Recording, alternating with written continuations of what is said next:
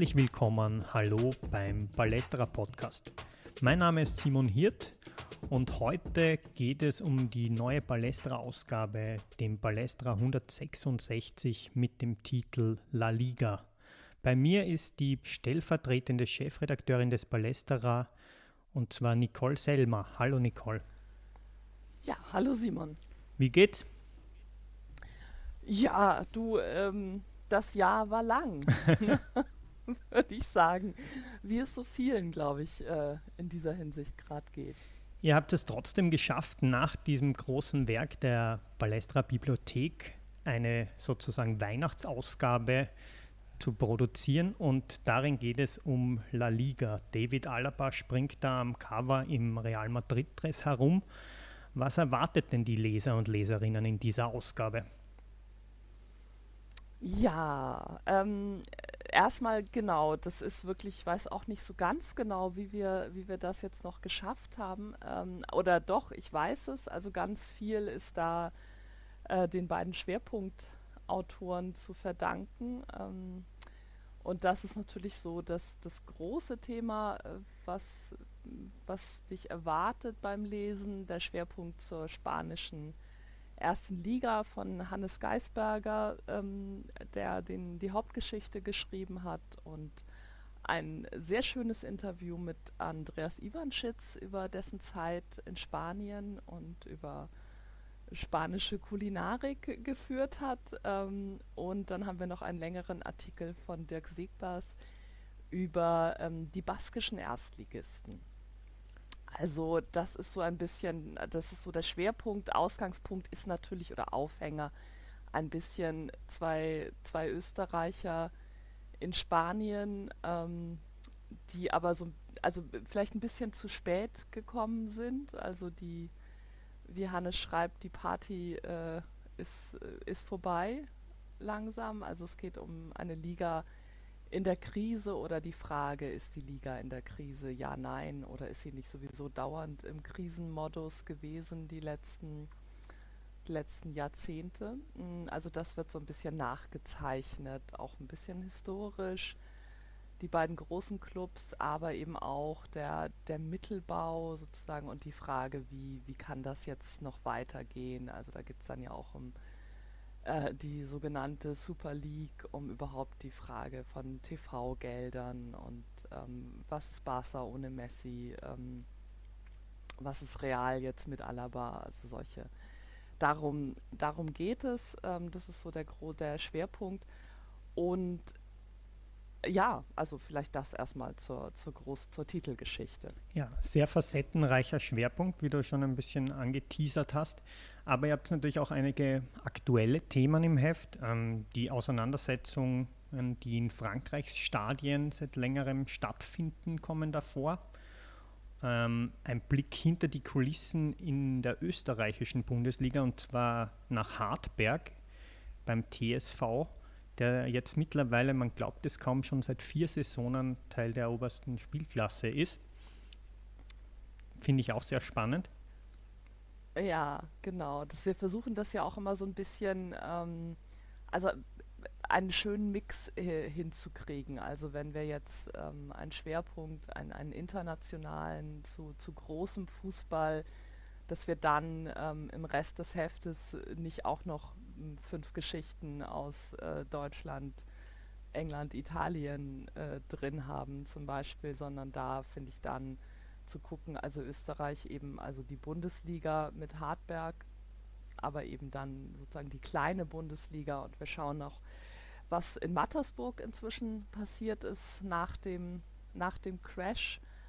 Ähm, das haben wir drin. Wir haben äh, ein ein Interview mit Herzog Senior, der ein bisschen aus seinem, seinem Leben plaudert. Ähm, äh, wir gratulieren Uwe Seeler zum Geburtstag. Genau, das ist mir auch ja, aufgefallen, also dieser historische Einschlag, der auch wieder im aktuellen Heft zu finden ist, mit Uwe Seeler, aber auch mit Fußball im KZ Mauthausen. Das ist ja auch ein sehr spannendes, vielleicht auch teilweise noch wenig aufgearbeitetes Thema, oder?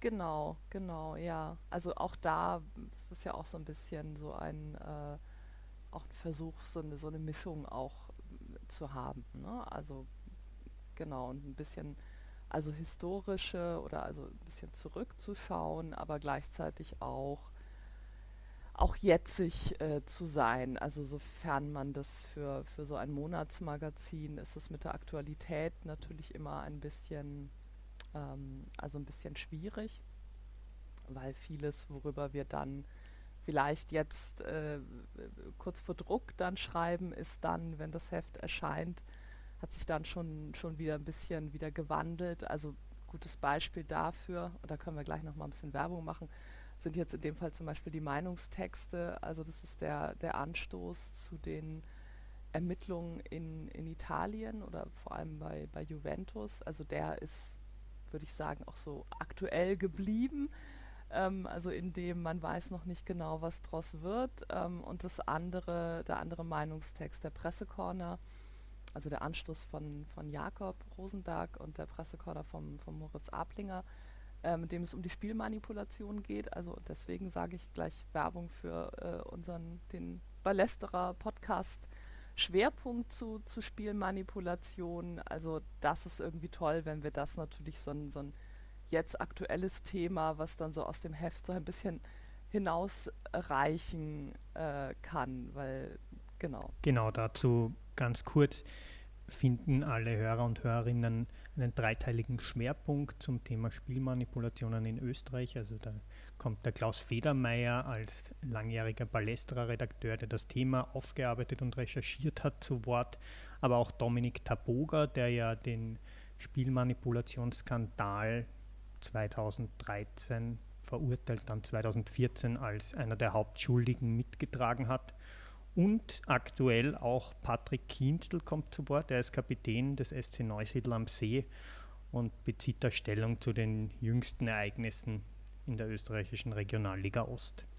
Aber Nicole, wir haben gesagt, wir greifen uns ein Thema jetzt aus dem Heft ganz besonders heraus. Und zwar hast du einen Text geschrieben mit dem Titel The Final Countdown. Und da geht es um die WM in Katar.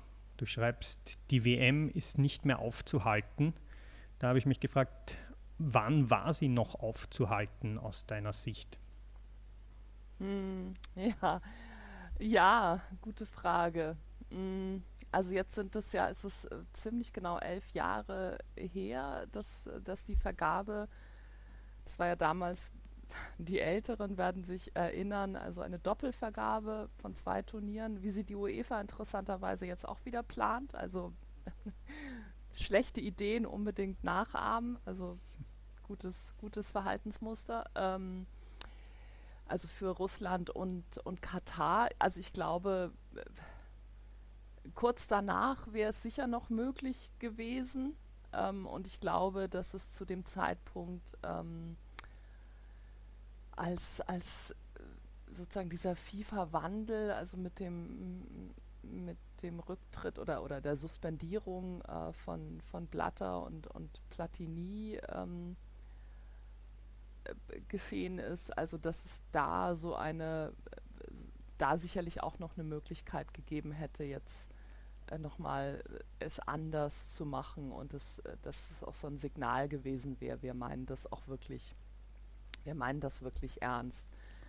Aber tatsächlich und, und also vielleicht nochmal kleiner Bogen, es ist ja immer mal wieder vorgekommen, dass, dass große Turniere dann nicht in dem Land stattgefunden haben, wo sie eigentlich geplant waren. Also Kolumbien kann da viel zu erzählen. Ähm, bei einer WM äh, heute oder in den letzten Jahren ist das natürlich nochmal eine andere Sache, weil da ja wirklich immer sehr viel aus dem, aus dem Boden äh, gestampft wird an Infrastruktur und das war in Katar natürlich dann, ähm, ist, ist eben schon seit ein paar Jahren mehr oder minder, glaube ich, auch klar, dass es jetzt so als im Sinne von diese WM findet wirklich nicht statt. Das, der Zug ist, glaube ich, auch schon etwas länger abgefahren, aber diese ganze Frage von, ähm, wie geht man damit um, die endet natürlich nicht, mhm. nicht damit. Mhm. Kannst du noch einmal einen kleinen Überblick geben, was so die Hauptkritikpunkte sind an, der, an dem WM-Veranstalter Katar? Mhm. Ja, also ich würde sagen, die sind so, man kann da so vier, vier Bereiche irgendwie ausmachen, ähm, weil die sich natürlich teilweise ähm, überlappen. Also das eine, ähm, und das ist das, was immer m, bislang auch so die meiste Aufmerksamkeit bekommen hat, sind die, sind die Arbeitsbedingungen ähm, in Katar. Ähm, also die Menschen, die derzeit im, dort leben, das sind zu einem, also zu 80 Prozent äh, sind es Menschen, die keine katarische Staatsangehörigkeit haben, sondern eben migrantische Arbeiter und Arbeiterinnen, äh, vorwiegend aus, aus, aus Asien, ähm, aber auch aus, äh, aus Afrika, ähm, die dort halt tätig sind und das unter Bedingungen, die man irgendwie schon mit Leibeigenschaft äh, beschreiben kann, also die unter dem sogenannten Kafala-System, das auch nicht nur in Katar existiert, sondern auch in, in anderen äh, arabischen Ländern, ähm, also die Genehmigung ihres Arbeitgebers brauchen, um, um den Job zu wechseln, um, um das Land zu verlassen. Also es werden die Pässe einbehalten ähm, und die außerdem eben auch teilweise äh, also einfach sehr lang arbeiten müssen für wenig Geld, die häufig ähm, ihren, ihren Lohn nicht bekommen und die eben in ihren Herkunftsländern erstmal überhaupt angeworben werden. Und um unter diesen Bedingungen arbeiten zu dürfen, ähm, auch erstmal selber Geld zahlen, um dann nach Katar zu reisen und die ersten Monate mindestens ihrer Zeit dort damit verbringen, ähm, diese Schuld abzuzahlen.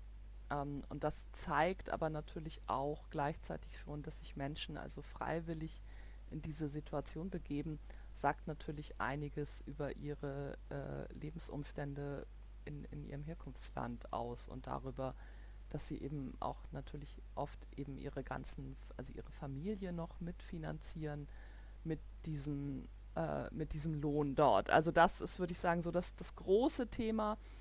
Ähm, und dann äh, gibt es das Thema der, der, der Presse- und Meinungsfreiheit in Katar, um die es nicht sehr gut bestellt ist. Ähm, es geht um das Thema der Frauenrechte. Auch Frauen brauchen die Genehmigung ihres, also Ehemannes oder Vormundes, also Vater vielleicht dann auch, also sind, um, um das Land zu verlassen, um, um eben auch zu reisen, um irgendwie einem Beruf nachzugehen.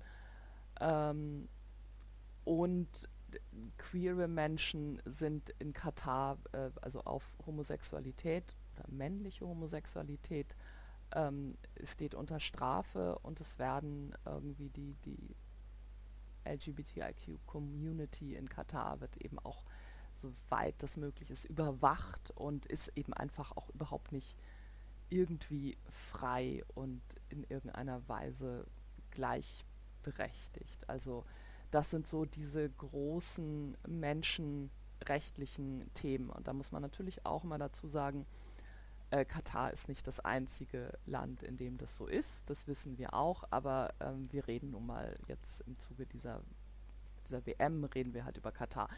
Ähm, das Problem mit der WM hat natürlich auch noch andere Aspekte, also eben die, die Frage der, der, wie ist diese Vergabe zustande gekommen, wie viel Geld ist da geflossen. Also der Katar ist der eine Teil, die FIFA und der Zustand des Fußballs ist der andere und in dieser WM 2022 verbinden sich diese zwei äh, großen Problembereiche halt mhm. miteinander. Ich glaube, jetzt müssen wir es ein bisschen langsam angehen lassen und äh, einige Sachen noch ein bisschen aufklären oder skizzieren. Ähm, Katar ist eine Monarchie und gilt als eines der reichsten Länder der Erde.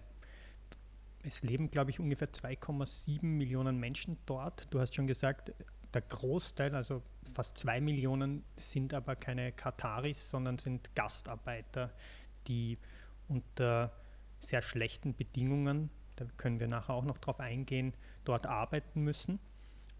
Und kannst du nochmal dieses Kafala-System aufgreifen? Und kurz erklären. Du hast schon gesagt, das ist, ist das ein Arbeitssystem, ist das ein Aufteilungssystem, das in Katar sich etabliert hat oder wie, wie könnte man das nochmal beschreiben?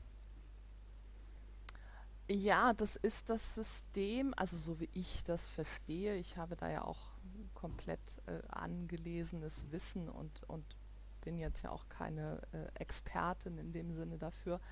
Ähm, also das ist quasi, also im Grunde ein, ein Arbeitsrecht oder besser gesagt eben ein Arbeitsrecht Unrecht. Das sind die Bedingungen, zu denen ähm, Nicht-Katari in Katar arbeiten. Also, ähm, und das gilt auch, ähm, also auch für, für Expats, sogenannte, wenn Menschen aus den westlichen Staaten äh, woanders arbeiten, sind sie ja keine migrantischen Arbeiter, dann sind sie Expats natürlich, ähm, für die gilt es auch. Also äh, Monika Stab, ähm, eine deutsche ähm, Fußballtrainerin, hat vor einigen Jahren, ich weiß jetzt nicht mehr ganz genau wann, ähm, das katarische Nationalteam der Frauen, was es so mehr oder minder irgendwie gab, trainiert. Und sie hat jetzt vor ein paar Wochen in einem Interview mit dem Kicker erzählt, ähm, also dass sie eben auch unter diesen Bedingungen, also sie musste halt, brauchte die Genehmigung ihres Arbeitgebers, um ausreisen zu können. Also um zum Beispiel zu Auswärtsspielen mit ihrem Team zu reisen. Und sie hat dann erzählt, das hat auch nicht immer geklappt. Also sie war dann am Flughafen und die Spielerinnen durften fliegen, aber sie nicht. Ähm, aber natürlich arbeitet Monika Stab ansonsten unter anderen Bedingungen oder irgendwie die A1-Manager in Katar. Ich weiß nicht, ob A1 äh, eine Niederlassung in Katar hat, aber mhm. mal oder Volkswagen und Siemens, bei denen man sehr sicher sein kann, dass das so ist. Mhm. Ähm, genau. Jetzt ist es ja auch so, es gibt dazu schon tolle Recherchen von Sport Insight zum Beispiel, der Westdeutsche Rundfunk, die da auch eine Doku gedreht haben, wo man wirklich Einblick bekommt in diese Arbeitslager, möchte ich jetzt mal fast diesen Titel verwenden. Also die Unterkünfte sind sehr, sind sehr furchtbar. Ja. Viele Menschen auf sehr engem Raum, teilweise auch keinen Strom und sie bekommen dann ihr Geld auch nicht bezahlt, obwohl die Löhne ja sowieso schon sehr niedrig sind. Und die Pässe sind ihnen abgenommen worden, wie du gesagt hast. Das heißt, sie sind da wirklich in einer ähm, in einem ausgelieferten Zustand. Viele wollen da eigentlich auch dann schon weg, kommt aus diesen Dokus auch heraus. Und es ist ein Zwangssystem. Jetzt hat ja Katar 2014 auch bei einer großen Pressekonferenz die Abschaffung dieses Systems verlautbart und auch einen Mindestlohn eingeführt, der, glaube ich, damals 2014 17 war das dann bei 750 Real gelegen ist, also etwa 180 Euro im Monat. Ähm, in der Realität schauen aber diese Fortschrittsbemühungen dann anders aus, weil viele der Arbeiter berichten, dass, dass die Dinge nicht eingehalten werden. Kannst du dazu was sagen? Hm. Ja, also man muss vielleicht auch noch mal einen kleinen Bogen schlagen. Ähm, also ich würde sagen, in der Fußballwelt und auch in der breiteren Öffentlichkeit ist diese ganze Beschäftigung oder diese kritische Beschäftigung mit Katar noch vergleichsweise neu, also oder dass sie so, so massiv jetzt passiert.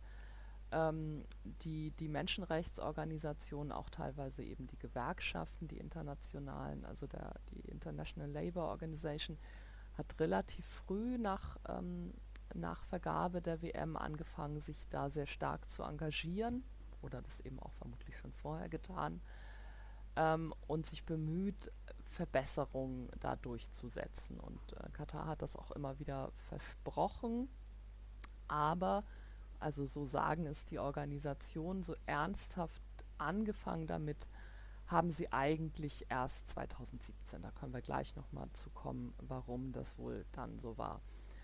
Ähm, und dann sind also diese Dinge, die du, die du jetzt beschrieben hast, also diese zumindest gesetzliche Abschaffung des Kafala-Systems oder von bestimmten Aspekten, also eben diese, diese Freizügigkeit, also ich kann reisen, wohin ich will, ich kann den Arbeitgeber wechseln, ähm, und eben auch ein Mindestlohn. Das ist dann festgeschrieben worden ähm, und das ist natürlich auch ein Fortschritt. Also ich glaube, das ist auch wichtig, das nochmal festzuhalten, dass Katar damit in der Theorie zumindest auch besser dasteht als, als andere Länder ähm, am, am Golf, also als die Vereinigten Arabischen Emirate beispielsweise oder als Bahrain.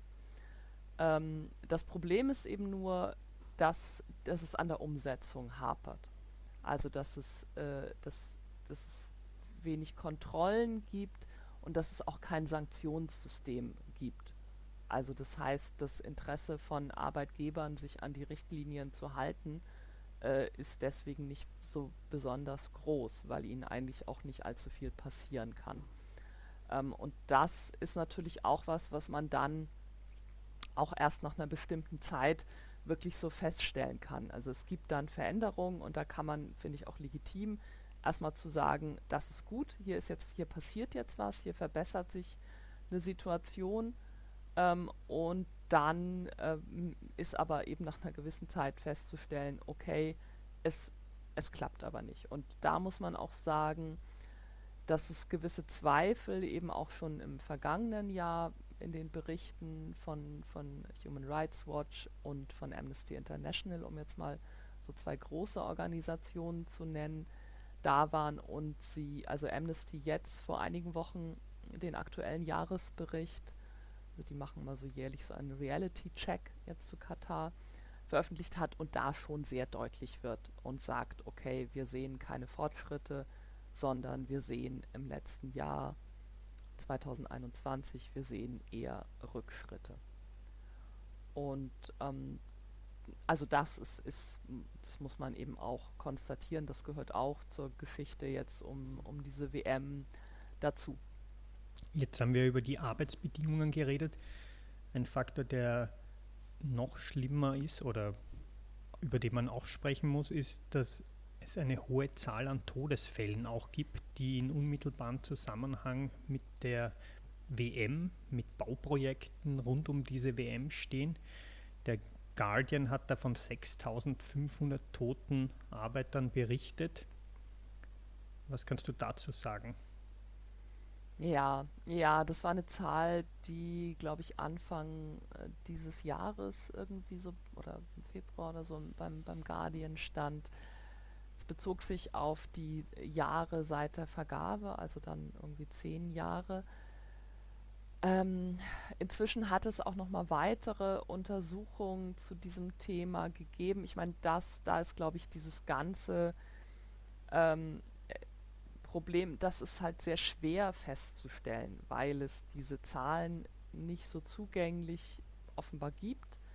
Und das ist natürlich auch ein Punkt. Also wird das wie transparent ist diese, sind die Arbeitsbedingungen jetzt in dem Fall wirklich, wie viel Arbeit und äh, unter welchen, äh, also auch klimatischen Bedingungen, wie heiß ist es da, wie, wie leben die Menschen dann, also was für, für Regenerationsmöglichkeiten hast du da? Und ähm, inzwischen gibt es andere, neuere Untersuchungen, die eher von, also so 15.000 Toten ausgehen und einer ähm, relativ hohen Anzahl dieser Tode, wo halt, wo die Todesursache nicht geklärt ist. Also wir reden ja hier immer, das ist der Anteil der, der Todesfälle unter diesen Arbeitern, und es geht da, glaube ich, auch vor allem um die Arbeiter, also nicht die Arbeiterinnen, ähm, die es auch in einer nicht so kleinen Anzahl im Land gibt, ähm, das sind halt vorwiegend junge Männer. Also es sind Männer, aber es sind die, die sind eben jung. Das heißt, die haben jetzt normalerweise ist die Todesrate nicht so hoch. Und also das, ich finde das immer sehr schwierig. Also was für was für Zahlen das jetzt genau sind, wo hat man die daher. Aber das Entscheidende ist, ähm, und das ist auch die Forderung von den Menschenrechtsorganisationen, wenn dort Menschen auf den Baustellen, also bei der Arbeit in Katar sterben, muss es, ähm, muss es eine, muss klar sein, woran sind die jetzt gestorben.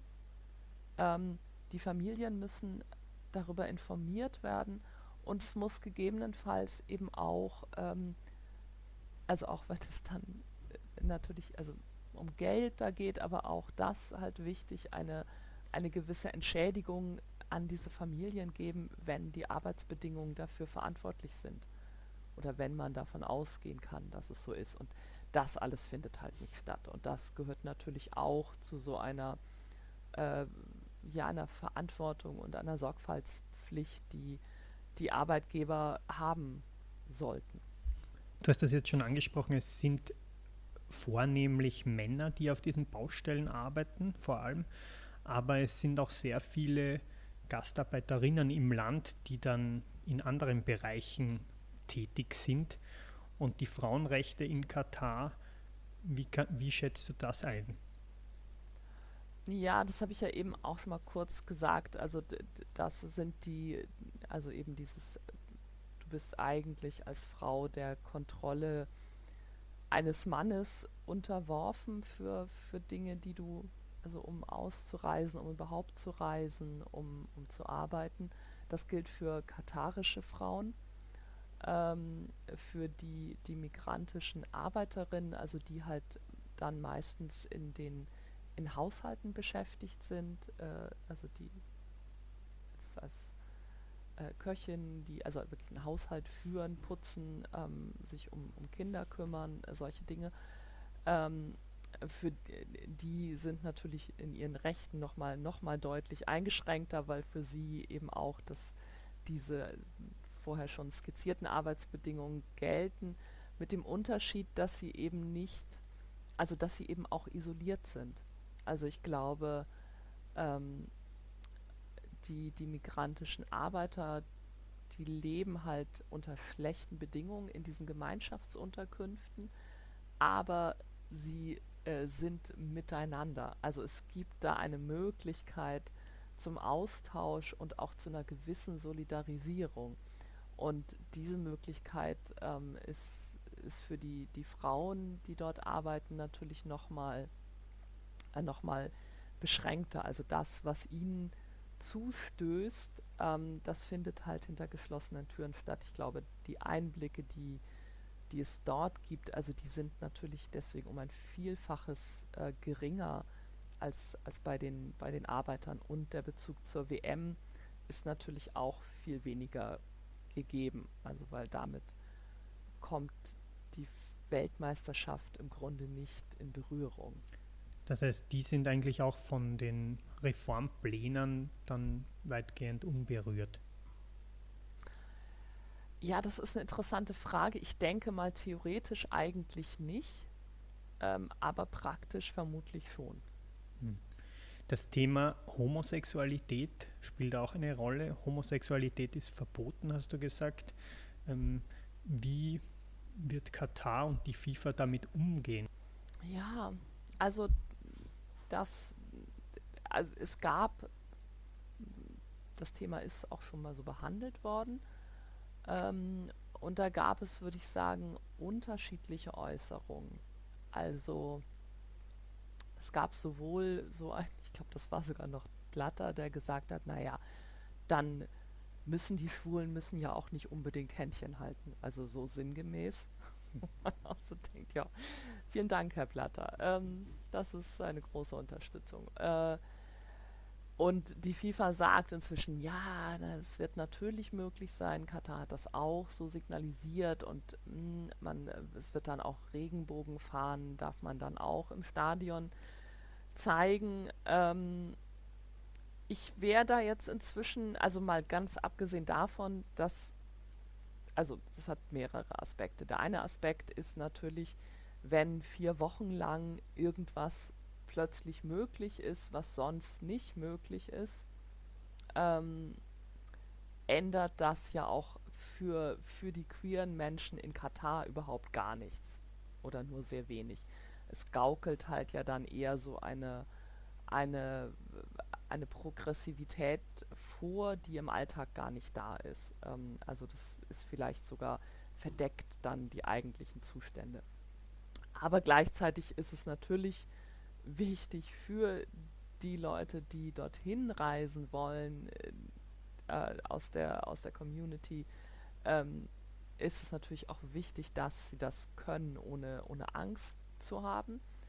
Ähm, und es ist vielleicht ja auch eine, also irgendwie ein, ein Signal der Unterstützung trotzdem. So. Inzwischen wäre ich mir da aber auch nicht mehr so ganz so sicher, wie das dann wirklich so sein wird. Also, ich meine, das ist natürlich jetzt auch sehr abstrakt. Ich war noch nie in Katar. Das ist dann ja auch immer so ein, äh, man spricht dann hier von irgendeinem westeuropäischen Schreibtisch aus darüber. Das ist ja natürlich auch immer einfacher, als, als das dann wirklich äh, in der Situation einzuschätzen. So. Also, aber.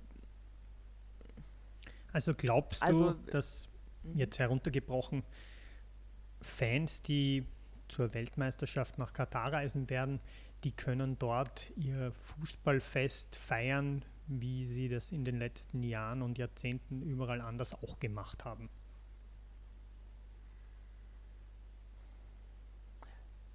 Nein. Also ich glaube schon, dass das, äh, dass das nochmal deutlich anders sein wird. Also auf, auf, auf verschiedenen Ebenen. Und dazu muss man natürlich auch sagen, also auch die letzten Turniere waren auch jeweils schon anders. Also wenn man jetzt denkt an die, ähm, und, und wir haben da auch im Vorfeld Diskussionen geführt über die Situation in den Ländern, also auf Russland bezogen auf jeden Fall, aber auch vor Brasilien gab es ganz große Proteste im Land gegen die WM. Es gab in Brasilien vor Ort ein unfassbares Aufgebot an, an Polizei, an Militär, an Sicherheitskräften, was ich so davor und danach nirgends gesehen habe. Ähm, das ist auch nicht das, wo ich sagen würde, jo, das ist so, so stelle ich mir Fußball vor, ist super.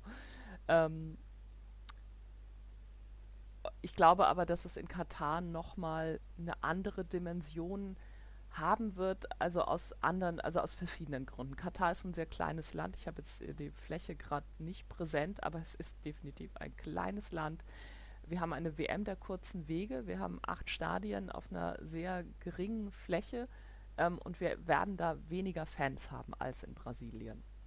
Äh, nicht zuletzt jetzt wegen Corona, aber auch sonst. Ähm, aber trotzdem ist das nochmal so ganz anders und äh, Katar ist, ist natürlich diesen Umgang mit einer europäisch und südamerikanisch geprägten Fankultur, äh, das ja auch null gewöhnt. Und ich weiß nicht, wie gut, wie da die, die Vorbereitungen so laufen. Also das finde ich ist nochmal so ein Aspekt, der einfach erstmal ganz wenig mit dieser ganzen Menschenrechtssituation zu tun hat, aber natürlich mit der Frage, wie sind dann diese Aufenthaltsbedingungen für, für Fans? Mhm. Also das ist, glaube ich, auch nochmal, wie wird das auch, kann man dort auf Plätzen einfach zusammensitzen, laut singen, ähm, auf Laternen klettern, äh, seine Fahnen ausbreiten, ähm, Alkohol trinken. Das wird schon alles schwierig, also was jetzt hier so Dinge sind, die Fans nun mal gerne tun. Mhm. Ähm, das äh, wird auf jeden Fall sehr, sehr interessant werden und wie, wie die katarischen Sicherheitskräfte auf den Umgang damit, wenn das passiert, äh, dann so vorbereitet sind, wie da die Interaktionen laufen, was dann möglich ist, was jetzt nicht möglich ist. Also ich meine, das war zum Beispiel in Russland durchaus auch anders. Da ging für vier Wochen, gingen halt im Alltag Ding oder gingen dann Dinge, die halt normalerweise im russischen Alltag nicht möglich waren. Mhm. Kommen wir jetzt zum Thema Protest, Kritik, Boykott.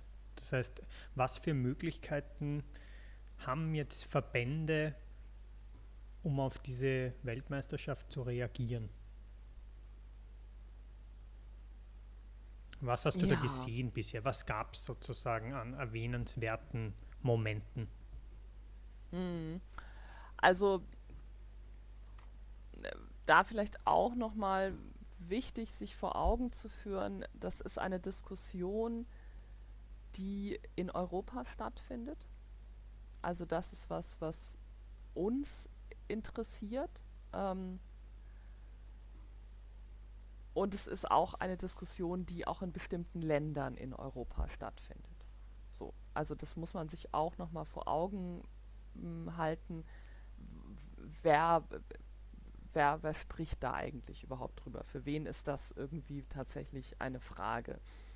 Ähm, es hat in Norwegen äh, vor allem unter dem Druck der, von Fangruppen, aber eben auch von, von mehreren Vereinen wie, wie Tromsø, ähm, äh, Rosenborg und äh, Vålerenga in, in, Oslo zum Beispiel ähm, Druck gegeben äh, auf den norwegischen Verband äh, zu erklären, dass man die WM bei einer Qualifikation äh, boykottieren würde.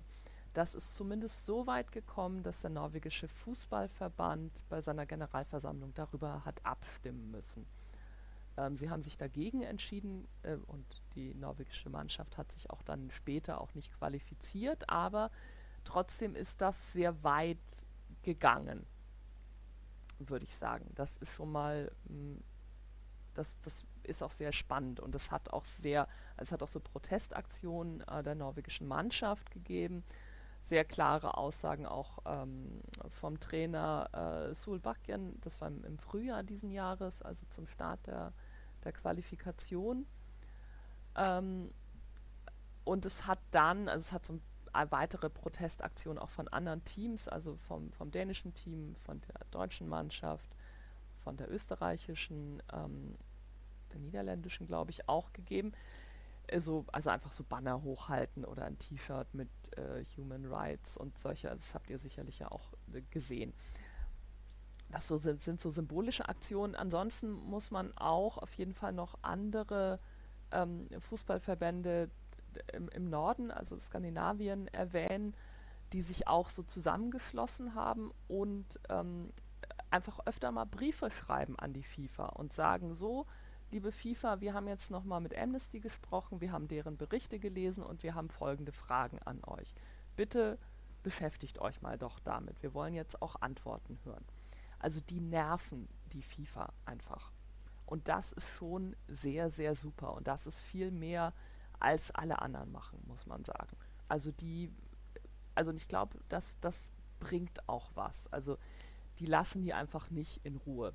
So, und zumindest, ähm, also Dänemark ist ja qualifiziert, wir österreichische Fußballfans wissen. Ähm, und die werden einfach auch dahin fahren. Da hat der dänische Verband jetzt gesagt, so, aber das machen wir nicht wie sonst, sondern wir, also äh, ich habe jetzt nicht alle Details im Kopf, aber sie haben zum Beispiel, sie werden halt nicht mit Sponsorenpräsenz vor Ort sein. Sie werden die WM nicht bewerben. Ähm, also sie werden halt ihre Aktivitäten quasi auf das, das Sportliche reduzieren. Also sie werden den ganzen, ganzen Promotion-Kram ähm, aussparen und stattdessen eben sozusagen um das, also informieren, aufklären rund um die Bedingungen in Katar. Und also das ist wirklich was, was ich, was sehr, sehr gut ist und was auch natürlich so eine Möglichkeit ist für Verbände, ähm, also sportlich teilzunehmen, aber gleichzeitig auch ähm, sich, also auch eine, an, der, an der Verantwortung teilzunehmen, die man damit vielleicht hat. Und auch nicht unwichtig, wirtschaftlich, ähm, ich glaube auch, da auch eine kluge Entscheidung zu treffen. Also weil es für viele Sponsoren mittlerweile die Assoziation mit dieser WM auch nicht unbedingt mehr so positiv ist, wie, wie das jetzt irgendwie in Brasilien noch der Fall war. Ähm, also, und das ist, glaube ich, nicht so schlecht, da irgendwie so, so, eine Möglichkeit zu finden. Und hat ähm, die dänische Nationalmannschaft hat halt auch eine, ähm, eine Bank als, als Hauptsponsor, die aus der Gewerkschaftsbewegung kommt. Das ist natürlich auch nochmal was anderes, als wenn ich, ähm, na, sagen wir mal, Volkswagen als Hauptsponsor habe, äh, wo ein Konzern wo Katar einen Anteil von, ich glaube, 70 17 Prozent äh, äh, der Aktien hält. Ähm, also das sind natürlich auch nochmal unterschiedliche Bedingungen, klar, aber man trifft da eben auch Entscheidungen, die halt so oder so ausfallen. Und da würde ich sagen, sind die nordischen Verbände schon sehr gut dabei. Dass es da auch zu sehr großen Auseinandersetzungen kommen kann, hat man ja zum Beispiel beim FC Bayern München gesehen, als auf der Generalversammlung die Fans außer sich waren, glaube ich, wie dieses Thema der Partnerschaft mit Katar nicht angesprochen wurde. Hast du das mitbekommen? Mhm. Ja, genau. Auch da, äh, also großer Applaus an die Fans des FC Bayern, ähm, die da seit Jahren auch dieses Thema ähm, bearbeiten und immer wieder präsent auch machen. Der FC Bayern fährt seit, oh, ich glaube, seit 2014, ich bin jetzt nicht ganz sicher, ähm, immer im Jänner ins äh, Trainingslager nach Katar. Also nächstes Jahr nicht, weil da spielt die deutsche Bundesliga schon am 8. oder 7. Jänner schon wieder. Ähm, und hat eben auch seit einigen Jahren äh, Qatar Airways, also die staatliche äh, Fluggesellschaft, als, als Partner.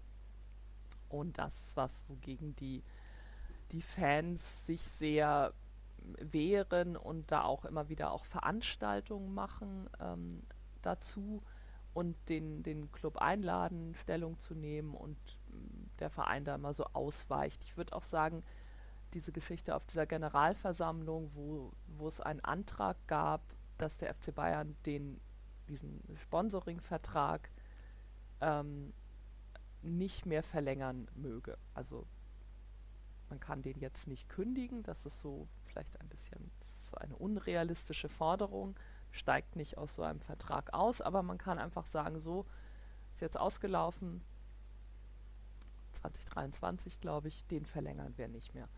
Und dieser Antrag ist halt nicht mal zur Abstimmung gekommen und auch mit so dubiosen Mitteln, würde ich auch sagen. Und da, was man daran sieht, ist, glaube ich, also schon das, ähm, das Potenzial, das dieses Thema weiterhin hat für, für eben eine bestimmte, bestimmtes Segment von Fans und auch die Ignoranz, die zumindest der FC Bayern dabei hat. Also die Unfähigkeit da tatsächlich, äh, also diese Brisanz überhaupt wahrzunehmen.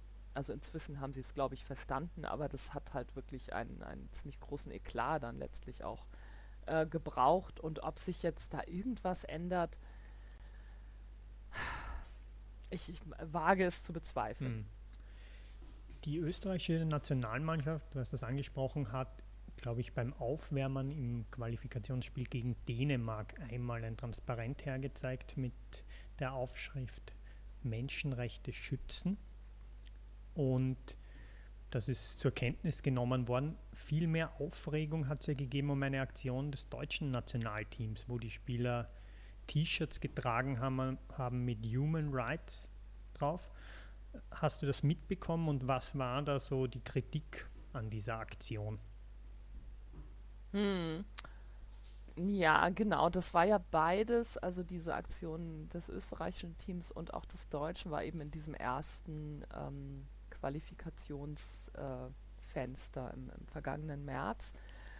Ja, ich würde sagen, mh, hm, also das deutsche Team, genau, die haben halt so alle T-Shirts getragen mit einem Buchstaben drauf ähm, und der dann, die dann insgesamt Human Rights geformt haben. Da war von Katar gar nicht die Rede, aber das musste man dann vielleicht auch nicht sagen, weil es eh klar war. Ich würde sagen, diese Aktion war an sich okay oder war auch gut, war so ein, waren nicht die ersten, die das gemacht haben, aber sie haben sich da eben anderen Protesten eben aus, aus Dänemark und Norwegen angeschlossen. Ähm, was dann ja ein bisschen das Problem war, man konnte auch sehen, dass diese Buchstaben so aufgemalt waren. Ähm, also das waren jetzt keine vorproduzierten T-Shirts. Das war aber ja auch okay und gut. Und dann hat der DFB, ich glaube, zwei Tage später so ein, ein Video veröffentlicht, was das Making-of äh, gezeigt hat. Also wo man dann die Spieler gesehen hat, die wie sie diese T-Shirts, wie sie die Buchstaben auf die T-Shirts gemalt haben. Und ich würde sagen, alles, was sie vorne aufgebaut haben, haben sie halt mit diesem Video dann hinten wieder umgestürzt, weil es so, es reicht uns nicht einfach so eine Aktion zu machen, sondern wir müssen das dann hinterher auf Social Media, müssen wir das nochmal ausschlachten. Und das glaube ich, also dafür haben sie wirklich viel Kritik bekommen, haben es irgendwie dann auch verstanden, aber es ist halt auch schlimm, wenn man immer alles erst hinterher versteht. Also man kann ja auch vorher mal zehn Minuten drüber nachdenken. Ist das jetzt eine gute Idee? Und dann kommt man relativ schnell darauf, nee, ist es nicht. Ähm, es sieht einfach nur total peinlich aus.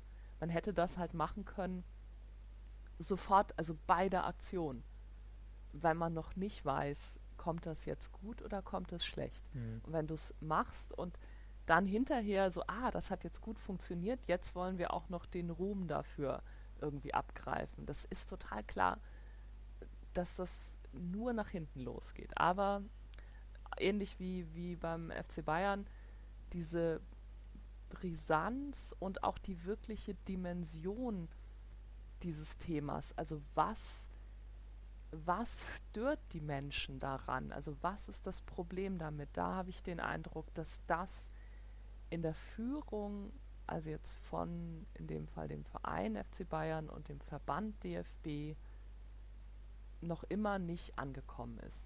Also, und ich glaube, dass, dass sich daran auch jetzt zehn Monate später noch nicht so viel geändert hat. Also jetzt auch nochmal beim DFB zu bleiben. Es hat jetzt vor paar Tagen eine Pressekonferenz mit ähm, Oliver Bierhoff und, und äh, Hansi Flick, also dem Teamchef, gegeben. Und da hat Flick äh, dann irgendwie sowas gesagt, ja, wir sind uns dieses Themas, natürlich, damit beschäftigen wir uns, da, da, da. Ähm, aber wir wollen das, wir wollen das vor der WM vom Tisch haben. Wo auch denkst, oh Mann, das, so wird es halt nicht funktionieren. Also es wird sicherlich, wenn die WM dann stattfindet, wird irgendwas kippen, weil das immer so ist dann gibt es den Sport, aber sich jetzt hinzustellen und zu sagen, ja, wir wollen das, wir wollen das vor der WM vom Tisch haben. Also Menschenrechte, das erledigen wir im Oktober. Da machen wir einen Haken dran. Mhm. Das, so wird es halt nicht gehen. Ja, wie du sagst, es haben sich ja der DFB und der ÖFB schon offiziell auch von einem Boykott distanziert, mit Erklärungen, dass das nicht realisierbar sei und die Situation auch nicht verbessern würde.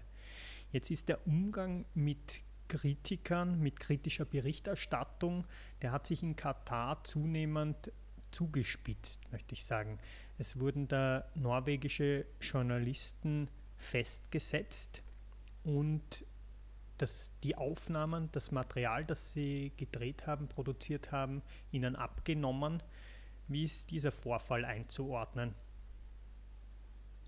Ja, also das ist reiht sich ein bisschen ein in so eine Reihe von, ähm, also zu diesem Presse- und Meinungsfreiheit. Ähm, im, ich glaube, im Sommer oder im Herbst ist ein, ein kenianischer Blogger, in, in, der über eben auch äh, über die Arbeitsbedingungen geschrieben hat, äh, ähm, verhaftet worden und auch über einige Wochen festgehalten worden. Der äh, durfte dann irgendwann ausreisen. Dann hat es eine Geschichte gegeben äh, von einem Mitarbeiter des, äh, des Supreme Committee, also das Organisationskomitee zur WM. Der hat dort in der, in der Medienabteilung gearbeitet und soll sich ähm, vor einigen Jahren kritisch ähm, geäußert haben, als es darum ging, wie behandeln wir ähm, die streikenden Arbeiter. Da hat er in so internen Besprechungen gesagt, wir können da keinen wir können da keinen Spin mitmachen. Wenn, wenn das unsere WM-Baustellen betrifft, dann müssen wir das sagen und dann müssen wir das Problem beheben. Wir können da nicht lügen. Du sprichst ähm, hier Abdullah Ibais an, oder? Genau. Der ja als ein, Whistleblower eigentlich mittlerweile schon fast gilt. Genau, also das ist ein, eben auch ein Nicht-Katarer, also ein Jordanier, der halt in, in, in Doha gearbeitet hat. Der ist dann, also das ist dokumentiert, diese, diese, seine Äußerungen, ähm, der ist dann wenige Monate später ähm, verhaftet worden und unter Anklage gestellt worden, nicht deswegen, sondern ähm, weil er angeblich einer, einem Unternehmen Bestechungsgeld angenommen hat, um zu versuchen, diesem Unternehmen Aufträge in, in dem Supreme Committee äh, zu beschaffen. Das ist eine Anklage, die von Menschenrechtsorganisationen als ähm, sehr dünn oder ohne Beweise eingestuft wird. Ähm, es gibt, er ist dann verhaftet worden, es ist jemand der Prozess gemacht worden.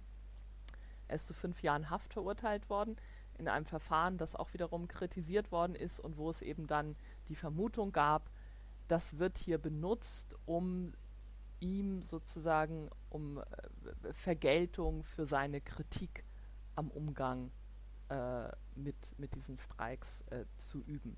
Also dass das Supreme Committee quasi die Justiz benutzt, um einen Kritiker ähm, zu bestrafen. Also, und ich würde sagen, das wirkt, äh, es, man kann sich, also es wirkt relativ ähm, als Vorwurf, ähm, wirkt das recht überzeugend. Das ist natürlich auch wieder von hier alles immer ganz schwer einzuschätzen, aber es gibt dafür einige doch sehr handfeste Belege. Und das ist natürlich auch sowas, wo, wo wir halt, wo es an die Grundfesten von, also es, Katar ist halt kein Rechtsstaat. Ist halt auch sehr grundlegend. Also du kannst deine Rechte, du hast, bekommst kein faires Verfahren. Oder du bekommst eigentlich nicht mal ein Verfahren. Er ist dann in Berufung gegangen, ähm, war dann wieder auf freiem Fuß, ähm, hatte dann ähm, auch einen also hat dann, es hat Berichte darüber gegeben, unter anderem eben in einem norwegischen Fußballmagazin, äh, Josima heißt das, die auch in Kontakt mit ihm sind. Ähm, und er hatte dann einen Interviewtermin mit zwei Journalisten des norwegischen Staatsfernsehens. Ähm, und am selben Tag, als er diesen Interviewtermin hatte, die ihn treffen wollten, ist er morgens dann äh, wieder in Haft genommen worden ähm, und saß jetzt mehrere Wochen in Haft, ist inzwischen, äh, hat sein Berufungsverfahren inzwischen gehabt, das hat irgendwie fünf Minuten gedauert und er ist jetzt nur noch zu drei Jahren Haft verurteilt worden. Die beiden norwegischen Journalisten, das hast du eben schon erwähnt, waren eben in Katar, ähm, nicht nur um ihn zu treffen, sondern auch um diese Countdown ein Jahr vor der WM Veranstaltung zu begleiten. Die sind dann einige, Jahr, einige Tage später ebenfalls in Katar verhaftet worden ähm, und befragt worden, sind jetzt nach eigener Aussage nicht schlecht behandelt worden, ähm, aber sie sind halt einfach 30 äh, Stunden festgesetzt gewesen. Und ähm, das ist halt schon also das finde ich ist schon halt alles so insgesamt sehr beunruhigend und wirft eben auch langsam auch nicht nur die Frage auf, wie wird dann mit, äh, mit Menschen im Land, die dort leben, umgegangen, sondern eben auch, wie sicher sind dann auch österreichische, deutsche, norwegische, was auch immer, Journalistinnen, Journalisten, ähm, die in Katar berichten und die vielleicht auch nicht nur über das berichten, was Katar für berichtenswert hält, sondern vielleicht auch irgendwie ein bisschen Hintergrund, also die einfach ihren Job machen wollen. Wie sicher sind die dann im Land? Zum Abschluss dieses Gesprächs, Nicole, will ich jetzt nochmal über die Rolle der FIFA reden. Die FIFA tut die Probleme eher kleinreden, wenn ich das richtig sehe.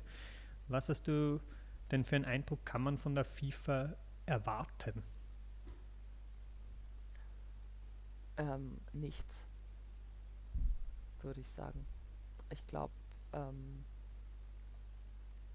äh, klare Antwort. Also ich, man kann irgendwie ein bisschen hoffen, äh, dass wenn es noch Druck von Verbänden, von Öffentlichkeit gibt, dass sie vielleicht noch mal, also dass es sich für für Einzelpersonen irgendwas. Es wäre schon schön für Abdullah Ibais, wenn die FIFA irgendwie sagen würde, Mensch, wartet noch mal ein bisschen, bis der, die Aufregung sich verzogen hat und dann lasst ihr den einfach frei. So, wenn sie das irgendwie machen, das ist dann so für Einzelfälle irgendwie ja auch, das ist ja auch nicht unwichtig, dass, das hoffe ich. Aber für das große Ganze ist von der FIFA überhaupt nichts zu erwarten. Gut, dann komme ich jetzt zu meiner letzten Frage an dich. Wie gehst du, wenn es dann soweit ist, mit der WM in Katar persönlich um? Wirst du einen Spieleboykott ähm, am Fernseher einlegen? Wirst du dir die Spiele anschauen? Wie wirst du das machen?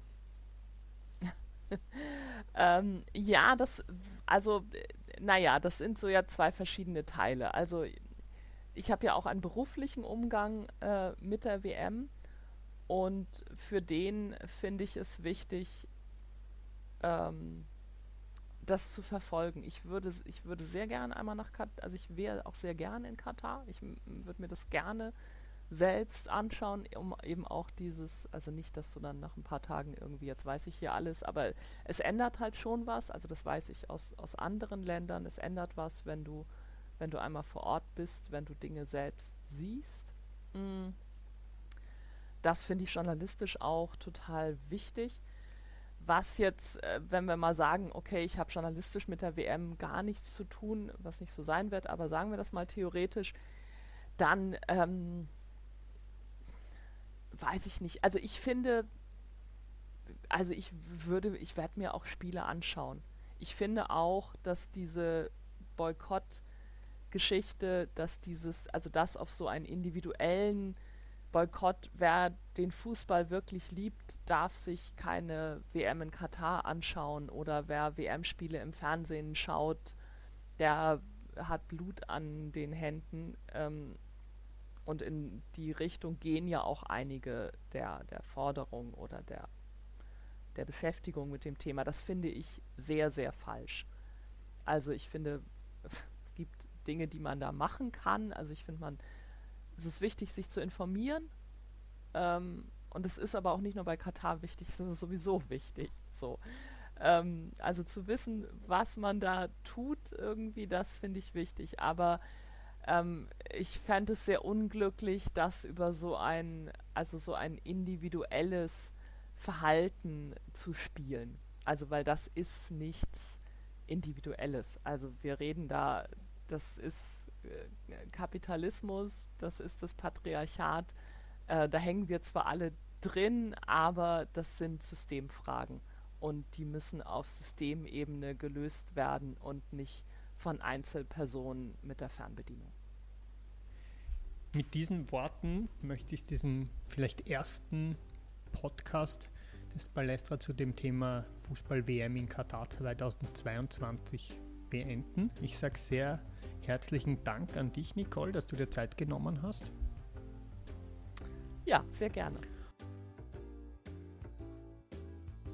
Wenn Sie den Ballesterer nicht schon als Abonnent zu Hause haben, dann können Sie sich im Zeitschriftenhandel oder in der Trafik die neue Ausgabe holen. Wenn Sie den Ballestra unterstützen möchten, dann geht es am besten mit einem Abo oder Sie werden Mitglied im Ballesterer Supporters Club. Und ich sage herzlichen Dank fürs Dabeisein und Baba bis zum nächsten Mal.